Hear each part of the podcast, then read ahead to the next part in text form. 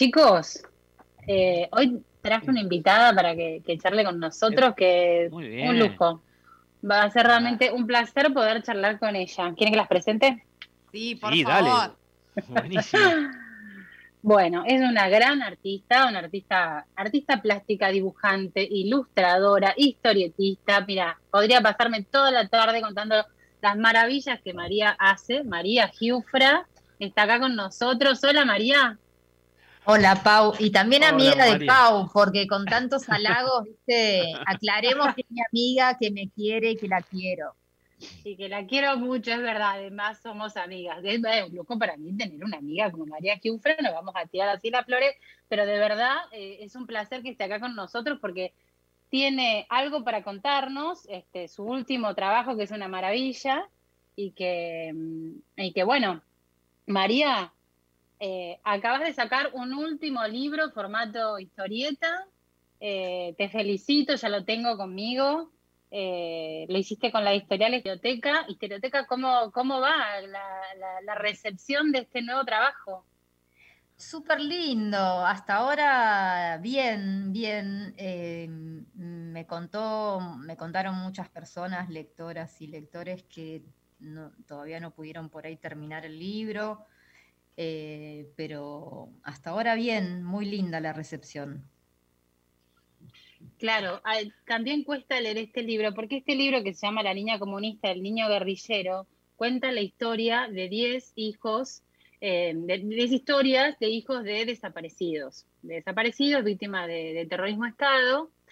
Entonces, no son historias fáciles. María te lo cuenta de una manera muy bella con su arte, pero bueno, nos contás unas infancias muy difíciles. Eh, sí, sí, lo más loco de todo esto es que, bueno, yo teniendo a mi padre desaparecido, eh, para mí fue una sorpresa. Incluso las historias de personas como Gaby o Rolo, que yo los conocía de antes, eh, eran mis amigos de antes y sin embargo nunca nos habíamos contado nuestras historias. en el momento en que tomé los testimonios me di cuenta de por qué, porque realmente es, duro volver a pasar por ese momento, tanto para el que lo cuenta como para uno que lo recibe. Así que sí, eh, me encanta que se lea el libro, pero bueno, también soy consciente que, hay que estar un poquito preparado para leerlo. Mm, me da curiosidad el título, este, tal vez así, digamos, cómo, cómo fue elegido, cómo, Em, mira, eh, el título La Niña Comunista eh, es un cuadro que yo hice, lo pueden ver en mi página web, eh, que tiene mi nombre nomás.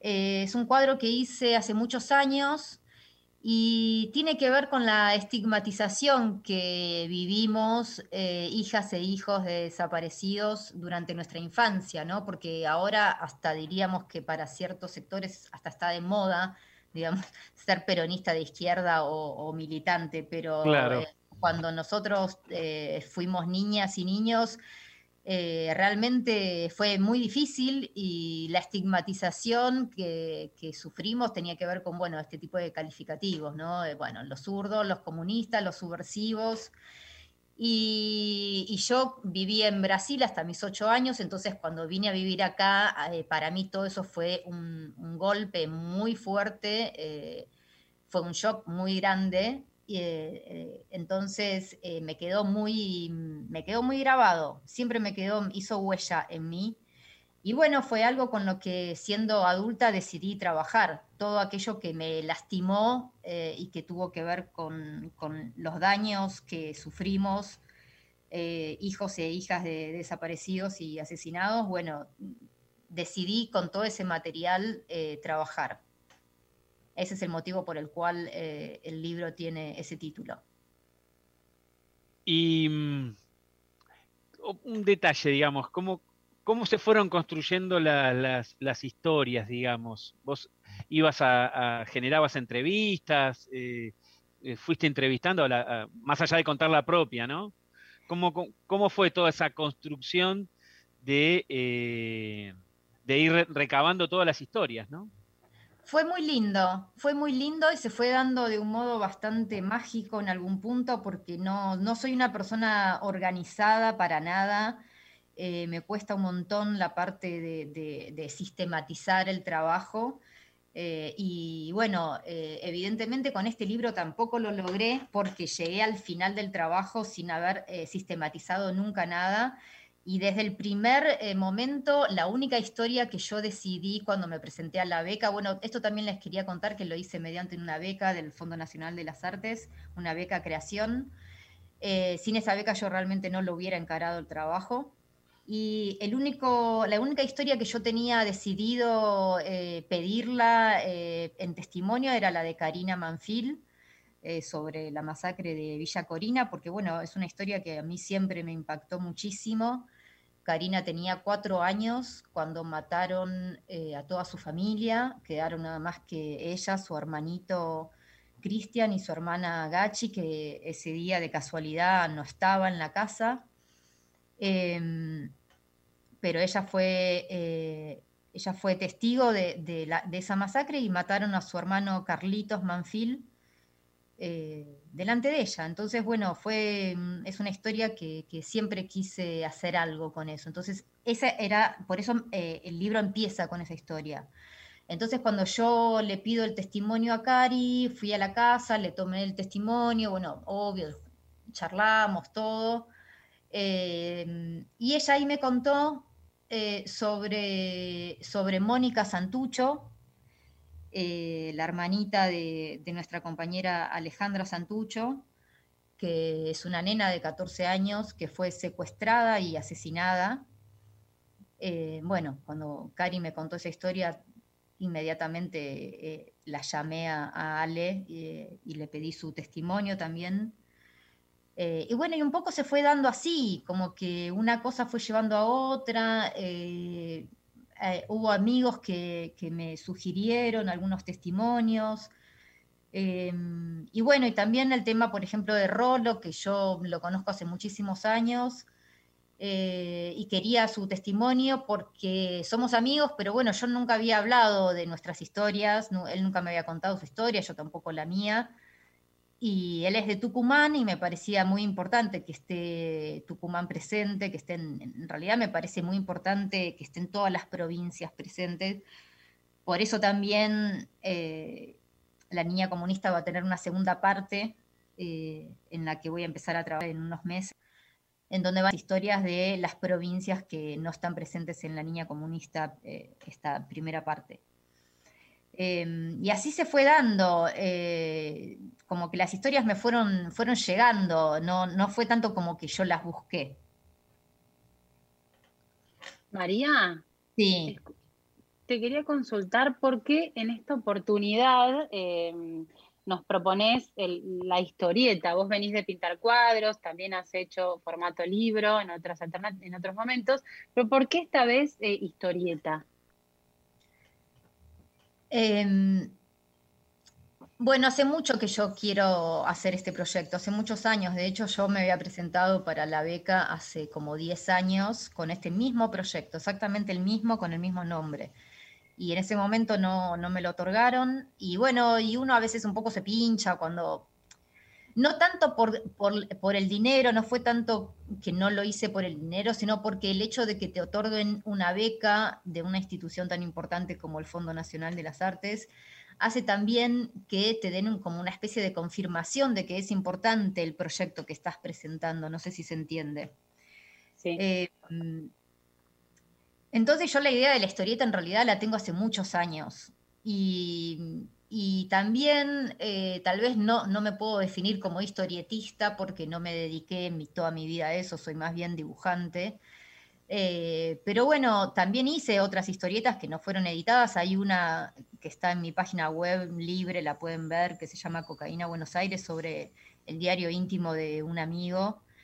Em, siempre me interesó el lenguaje, siempre me interesó el formato, consumo eh, historietas desde antes de consumir cualquier otra cosa, desde antes de saber leer, yo consumía historietas en, Brasil cuando era chica, cuando era una nena de tres años, cuatro años, eh, mi madre me compraba historietas.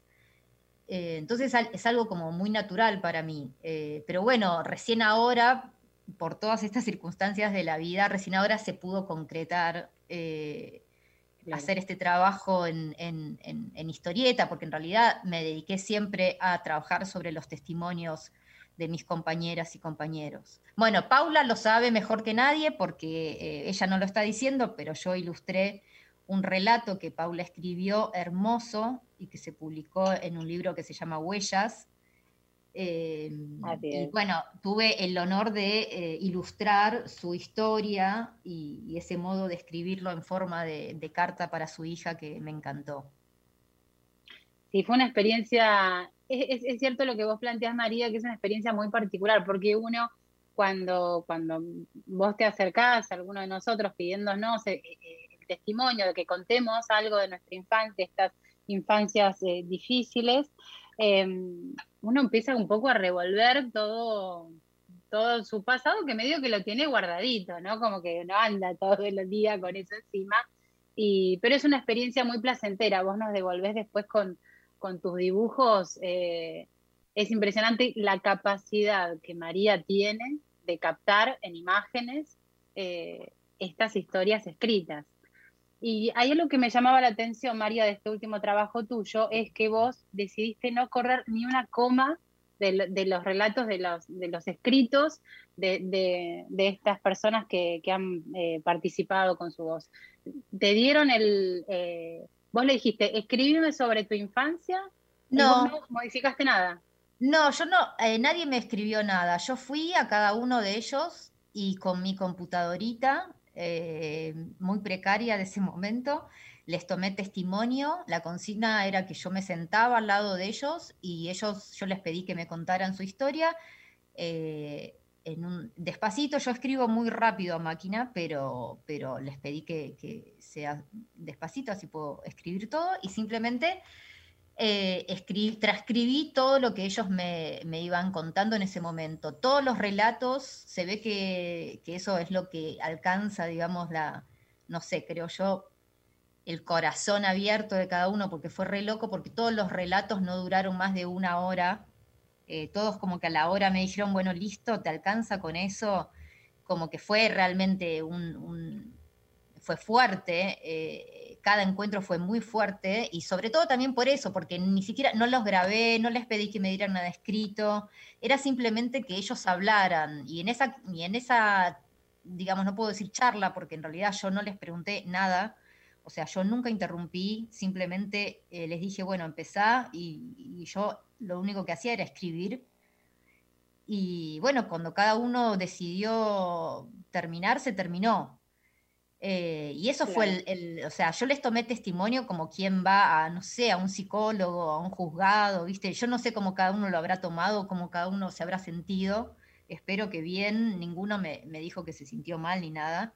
Pero bueno, también es, real que, que esa hora que ellos me regalaron con su testimonio, ellos volvieron a vivir esto que vos decís, situaciones que en lo cotidiano, en tu vida cotidiana, no te estás acordando cuando te mataron a tus viejos en la cara, digamos. Eh, por ejemplo, digo, a mí claro. todas las historias me, todas las historias me, me, chocaron muchísimo, pero eh, ahora se me vino la historia de Valeria Silva, em, que ella era chiquita también, pero le fusilaron a la madre en, delante de ella.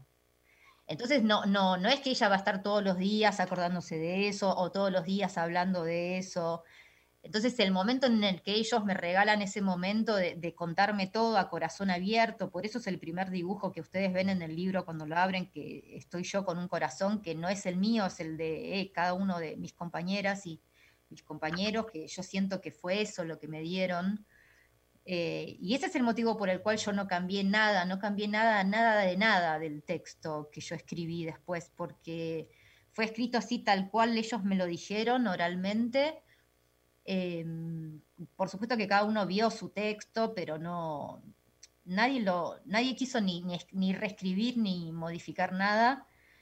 Y a mí también me pareció como muy interesante eso, a diferencia de todo el trabajo que yo vengo haciendo hasta ahora con testimonios, también en la revista Haroldo ilustré muchos eh, escritos, a diferencia de los escritos, que, es una situación en la cual eh, el testimoniante, digamos, escribe y el hecho de escribir te da como la posibilidad de corregir el texto.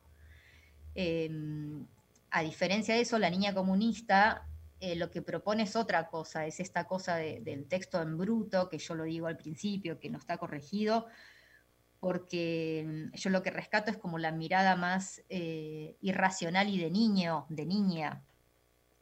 Entonces lo relaciono con eso, con todo lo que no pudimos eh, razonar en el momento justamente por la edad que teníamos, que se hizo carne de otro modo, ¿no? claro.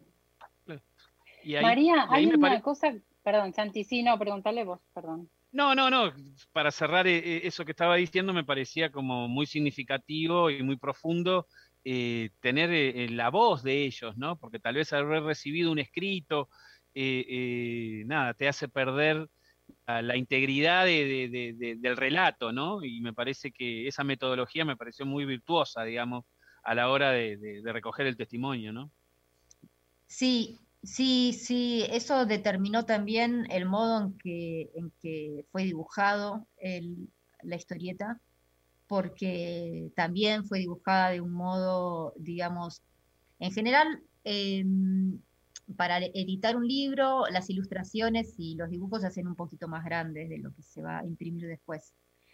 Eh, y yo no fue lo que hice en La Niña Comunista. Todos los dibujos que ustedes ven eh, están, los originales están dibujados en el mismo tamaño que ustedes los ven impresos. Em, eh, todo, eh, todo tiene, tiene como esa cosa de, rasgo de, plumín antiguo, ¿no? Como una cosa medio también bruta, como es como un dibujo bastante bruto. Y bueno, tiene que ver con eso, con, con que yo necesitaba transmitir todo esto que me habían contado eh, con la mayor fidelidad posible. Eh, el libro tiene un formato grande, eso también eh, no es un libro pequeño.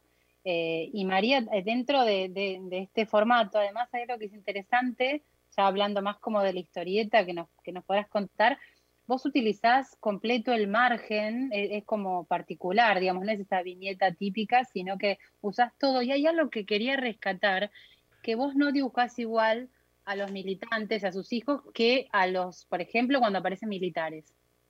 Tenés como otra, otra manera de dibujar, está como distinto, mucho yo no entiendo, pido disculpas, pero, pero María, vos cuando dibujás un, un niño tenés como un trazo mucho más claro, y cuando vos dibujás eh, situaciones que aparecen, militares y tal, tenés como otra, otra manera, hay como tachaduras, hay como una estructura distinta.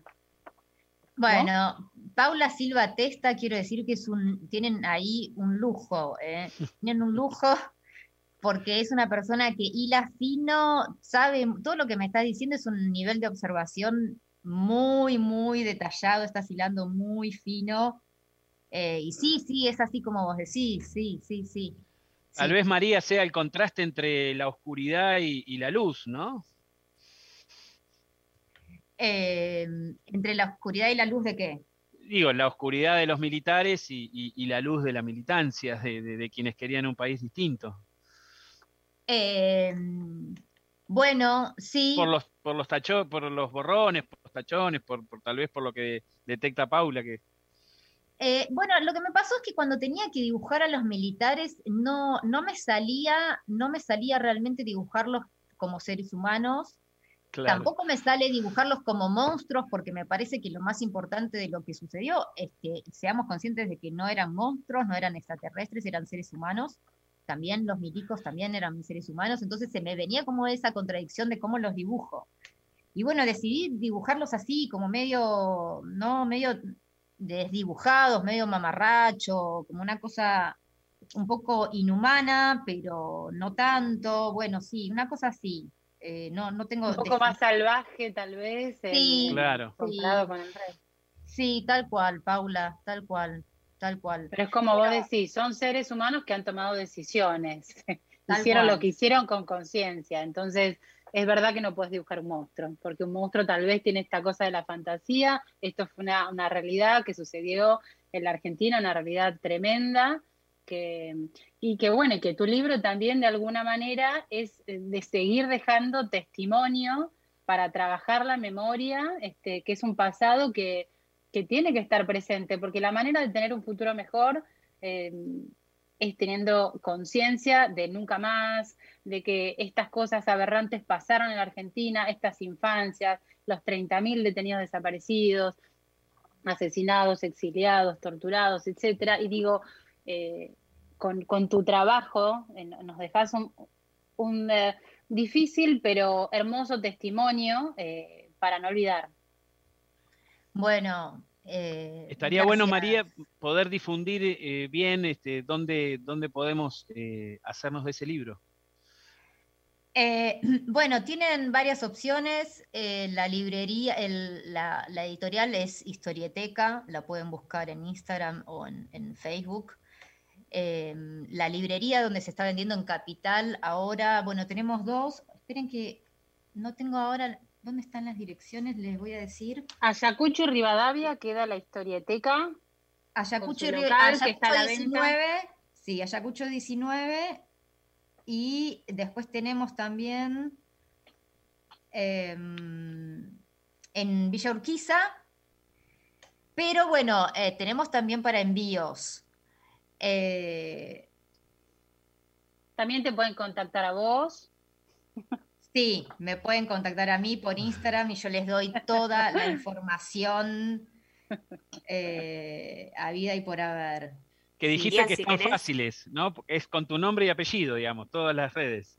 Todo, todo así, sí, sí, sí.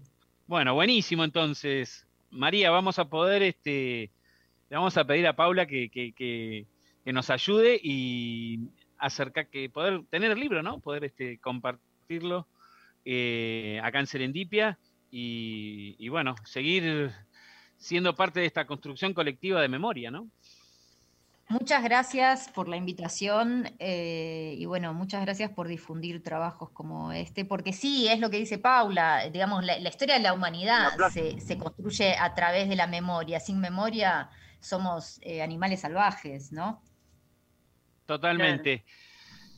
Bueno, le agradecemos a Paula entonces eh, que María haya estado en nuestro programa. Bueno, chicos, eh, la verdad que, bueno, fue muy linda la charla de hoy con María porque son esas artistas necesarias donde ella comparte su historia personal, porque también dibuja sobre, sobre ella y sobre cuenta, eh, como nos dijo, nos cuenta estas estas 10 historias de compañeros con, con, su maravilloso arte, que, que, que realmente nos, nos llena el corazón y lo disfrutamos un montón. Eh, y, contribuimos eh, con la memoria, la verdad y la justicia para, un futuro mejor. Me parece que, eso es un, es un, trabajo que hay que llevar a diario, cotidiano. Y, bueno, a ustedes dejarle un abrazo, compañeros, que los volveré a ver en 15 días con alguna otra propuesta. Y bueno, los sigo escuchando en esta tarde de, de mate, radio, lluvia, que me encanta.